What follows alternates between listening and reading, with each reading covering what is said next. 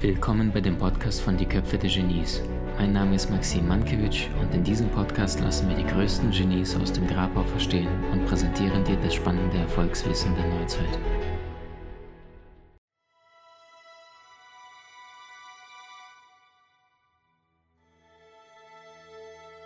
Was war die beste Entscheidung, die du in deinem Leben bezogen auf Liebe mal getroffen hast, wenn du dich so zurückerinnerst?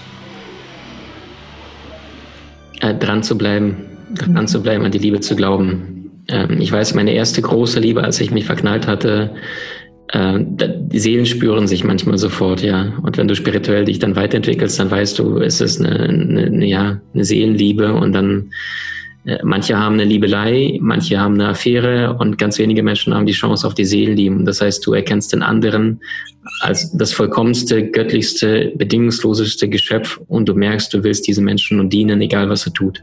Ob er dich kränkt, verletzt und so weiter. Du weinst, aber du verurteilst nicht. Und ähm, als ich mein erstes Mal äh, diese meine erste große Liebe begegnet bin, da hatte ich eine Woche vorher meinen Glückskeks bekommen. Da stand drin, deine große Liebe steht vor der Tür. Und ich bin so ein Typ, ich glaube auch an sowas.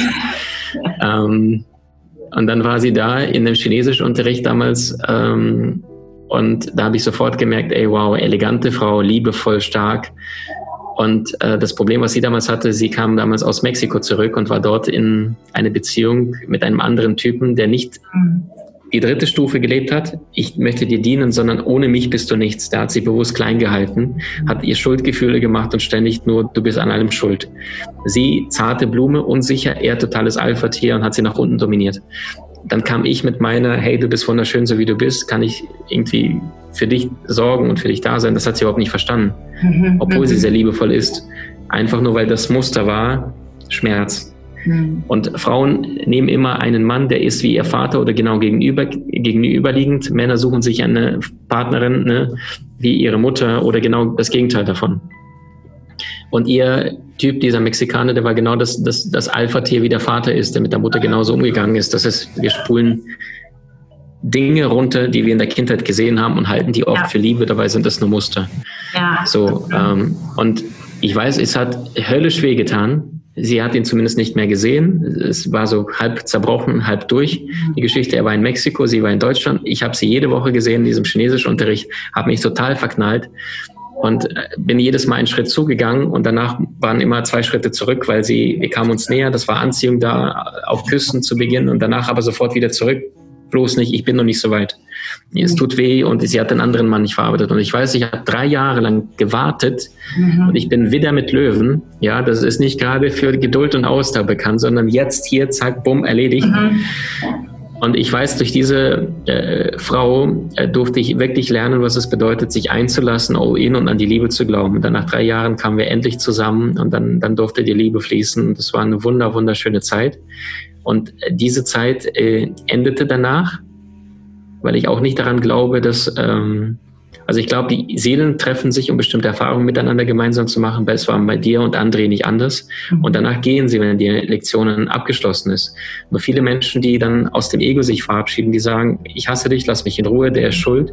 Ja. Das Ganze kannst du aber auch liebevoll transformieren. Also sehende, ja. sende Liebe, sehende äh, Heilenergie in deine Ex-Beziehung, nicht hassen, nicht verurteilen, sonst wiederholt sich die gleiche Geschichte. Das heißt, abends vom Schlafen gehen, du musst gar nicht einen Liebesbrief schreiben oder danken, sondern einfach an diesen Menschen denken, Farbe Violett, dir visualisieren und einfach diese Menschen in Energie im Kopf danken. Klingt komisch, aber die Energie, die ist ja nicht weg. Physiker berichten, ja, dass eine Elektro, diese, diese ähm, Elektrizität im Gehirn stattfindet bei jedem Gedanken. Das ist alles eine Schwingung. Und du befreist dich und befreist dein zukünftiges Ich in deiner neuen Beziehung, ja. indem du in Liebe, in Harmonie alles umarmst und liebst und nicht verurteilst.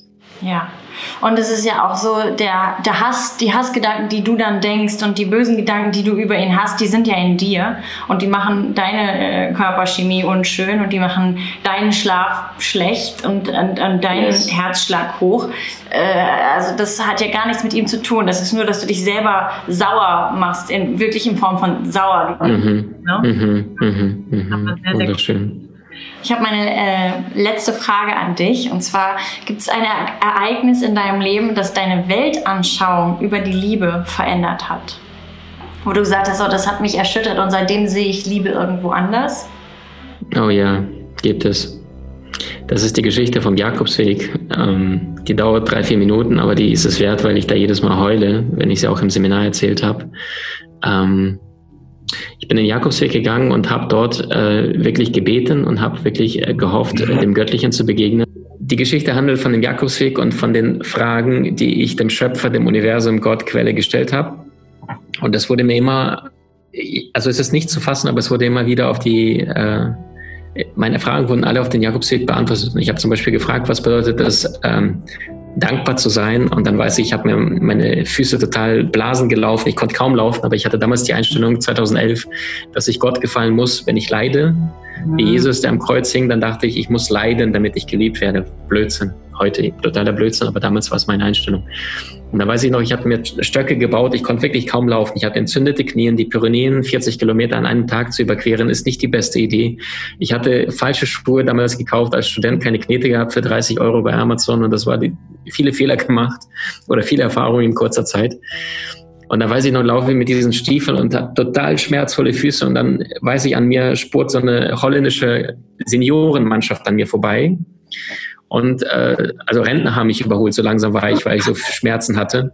Und dann äh, überholt mich, äh, die, diese Senioren sind alle von mir vorbeigezogen, 70, 80 sind die. Und dann überholt mich eine niederländische Seniorin und sagt, äh, Jung, du humpelst.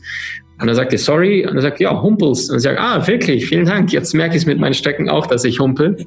Und dann macht sie nur und hat dann die ganze Senioren irgendwas auf Niederländisch gesagt und auf einmal rennen sie von hinten los. Ich denke, fang an zu kramen und ich denke mir, was, was geht denn jetzt ab? Und plötzlich präsentieren sie alle, habe ich so 40 Hände vor mir mit allen Medikamenten und allem, was ich nehmen kann. Und ich, wie so eine Zahnpasta-Werbung, so, hier bitte. Und mhm. ich war so überwältigt, dass wildfremde Menschen sich kümmern und habe gespürt, was Dankbarkeit bedeutet und was Emotionen bedeutet. Und Leonie, wirklich war, ich hatte höllische Schmerzen eine Woche lang. Ich kann wirklich nicht einen Schritt ohne fast zu schreien laufen. Als ich diese Dankbarkeit tiefe gespürt habe in meinem Herzen, habe ich gemerkt, ich hatte nicht ein, die nächsten drei Kilometer hatte ich keinen Schmerz. Mhm. Und da habe ich gemerkt, wie Emotionen, wie heilend sie auf den Körper wirken. Es war weg. Mhm. Und da dachte ich, wow, ich habe mir nichts eingebildet vorher. Dann kam der Schmerz wieder, mein Verstand kam wieder zurück. Ja. Genau. Und da, auf diesem Jakobsweg, weiß ich noch, ähm, habe ich dann die letzte Frage gestellt, was bedeutet Liebe? Ich wollte es wirklich verstehen, dass er es mir beantwortet. Also er hat es mir zwei, drei Tage später auf anderen Wegen beantwortet. Und dann ist das nicht passiert. Ich bin in Santiago Compostela angekommen und ich habe keine Antwort bekommen. Jakobsweg war durch. Jetzt hatte ich noch zwei Tage und ich liebe das Meer und bin zur Küste äh, gefahren und das war die Atlantikküste, ähm, die Costa del Muerte, die Todesküste, weil da jedes Jahr viele Menschen verschwinden, weil die, die Strömung so stark ist des Ozeans. Und da weiß ich noch, bin ich dort, das war eine Jugendherberge, ähm, habe mich von allen verabschiedet, die ich auf dem Weg getroffen habe, Jakobsweg, und bin in dieser Pilgerherberge und ähm, sehe dort, ist ein Pärchen in der Küche, die waren aus Slowenien, Thomas und Linka und habe gesagt, hey Guys, seid ihr auch den Jakobsweg gelaufen? Die sagen, ja, wir auch, du auch. Ich sage, ja, super. Und dann sage ich, hey, habt ihr Lust, heute Abend 20 Uhr treffen wir uns, ich bringe Schokolade, Kekse mit. Sagen, ja, sehr gerne. Wir uns dann 20 Uhr später getroffen, ich habe Schokolade, alles besorgt, die saßen schon in der Küche. Ich habe mich zu denen an den Tisch gesetzt, wir haben uns bestimmt zwei, drei Stunden unterhalten. Ich habe beide angeguckt, wir haben viel gelacht, uns super unterhalten. Ich dann irgendwann so, Guys, ich bin dann mal schlafen, bin hochgegangen, die Treppe hoch. Am nächsten Tag war ich auf, weil ich höre, wie da die beiden so ein bisschen äh, miteinander rumturteln, ja, also ganz lieb, freundlich so, hey Schatz und so weiter, haben die sich zwei Doppelbetten zusammengeschoben und lagen da oben auf diesen Doppelbetten und haben mit, miteinander gekuschelt, jetzt nichts Sexuelles, aber du hast gehört, Turteltauben.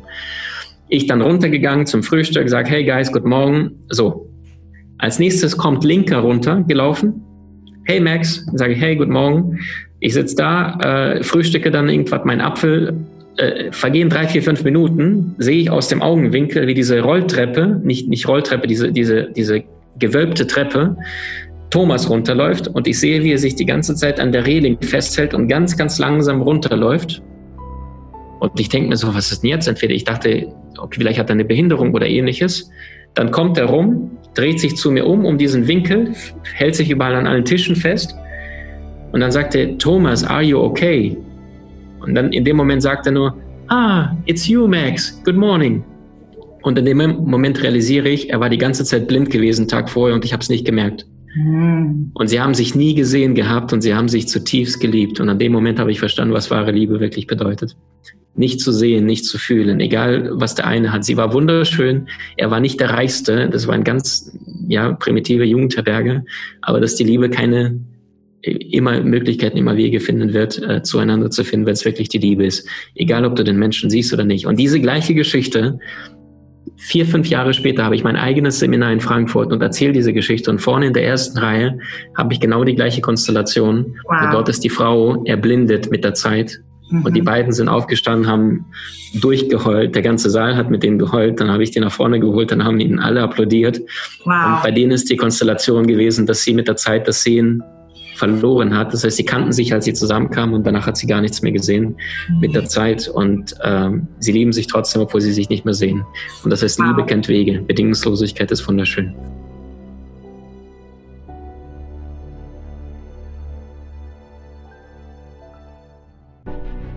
Wie hat dir die neueste Folge gefallen? Hinterlasse uns gerne einen Kommentar oder profitiere von entspannenden Videokursen aus unserer Online-Akademie unter köpfe-der-genies.com.